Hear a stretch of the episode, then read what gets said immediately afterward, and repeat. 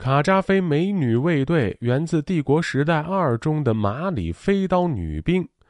还得全员处女。在著名即时战略游戏《帝国时代二》当中啊，非洲文明马里的特色兵种马里女飞刀兵，可谓是游戏里非常有特色的一个兵种。虽然飞刀女兵生命值较低，但是极高的射速与攻击力，还有扔飞刀的攻击方式，仍然令其博得很多玩家的青睐。那么，在真实历史上以盛产黄金著称的西非马里帝国，真的存在这么一支飞刀女兵部队吗？大家好，我是冷军，欢迎收听冷兵器研究所在喜马拉雅推出的独家音频节目《天下兵器》。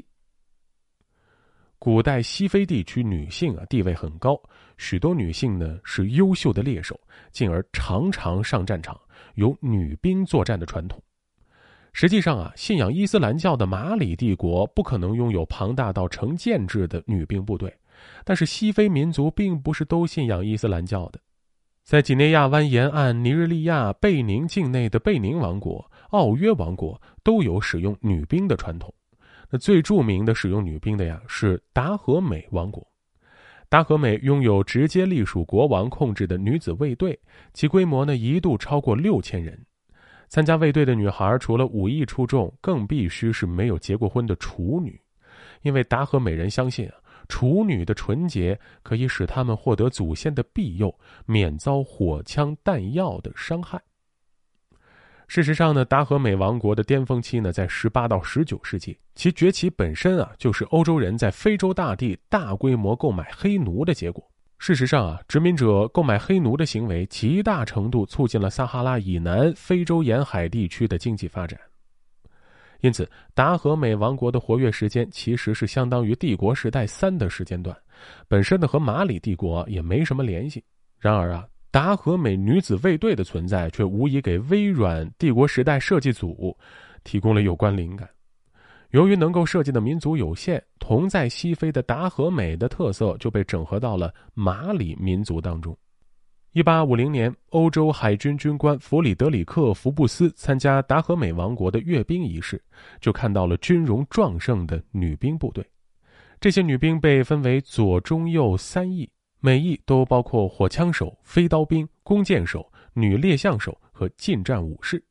其中的飞刀兵啊，需要通过猎杀鳄鱼或者战象来证明自己，在斩获猎物后要佩戴对应的标志作为荣耀象征。在西非啊，飞刀是常见的捕猎工具和武器，而达和美女战士也凭借飞刀展现自己的武德。由此看来啊，帝国时代中飞刀女兵的作战方式并不是凭空而来的。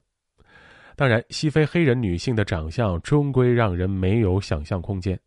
那考虑到帝国时代二官方战役埃塞俄比亚战役的主角尤蒂特也是一位女王，有朋友可能会想问啊，在信仰基督教的埃塞俄比亚王国，有没有如同西非那样大量使用女兵的记录呢？很可惜的是啊，埃塞俄比亚古代历史上并没有大量使用女兵的记录。但从现代的照片来看啊，埃塞俄比亚女兵是极好的战士。就战斗力而言呢，埃塞俄比亚女兵也不容小觑。在2020年6月掀起的哈恰卢事件中，奥罗莫女兵冲在最前方，他们利用良好的组织力和密切的战术配合，发动起强大的报复行动，展现出了非凡的战斗力。在埃塞俄比亚，女性普遍比男性吃苦耐劳。这种品质在他们从军后表现得更加明显，而与之相比，那些非洲男兵却经常显得养尊处优，时常会表现出纪律松懈的现象。就连以色列军队中也存在大量埃塞俄比亚女兵，他们来自所谓的贝塔以色列人，自称是属于黑色人种的示巴王国的女王马克纳同古犹太人建立的以色列王国的国王所罗门所生混血儿的后裔。但尴尬的是，整个埃塞俄比亚历史上都是这样自称的，更有着据说延续超过千年的所罗门王朝。所以，贝塔以色列人除了信仰犹太教之外，与其他埃塞俄比亚人似乎没什么不同。但他们仍然因为信仰的缘故，被以色列承认为犹太人，并接回了以色列。现在的贝塔以色列黑皮肤女兵在以色列军队中也是一道亮丽的风景。再回到我们之前讨论的处女卫队的问题啊，北非的利比亚是白种人国家，但利比亚前领导人卡扎菲也拥有一支处女卫队，都是年轻美貌而身手矫捷的女性组成的。他坚信这能庇护他免于敌人的伤害。不知道卡扎菲这一创意是否来自黑人的达和美王国？不过处女卫队无疑并不能让他逃过灭亡的命运。好，本期故事到此结束。喜欢节目的听众朋友们，欢迎您点击关注，同时订阅专辑。咱们下期再见。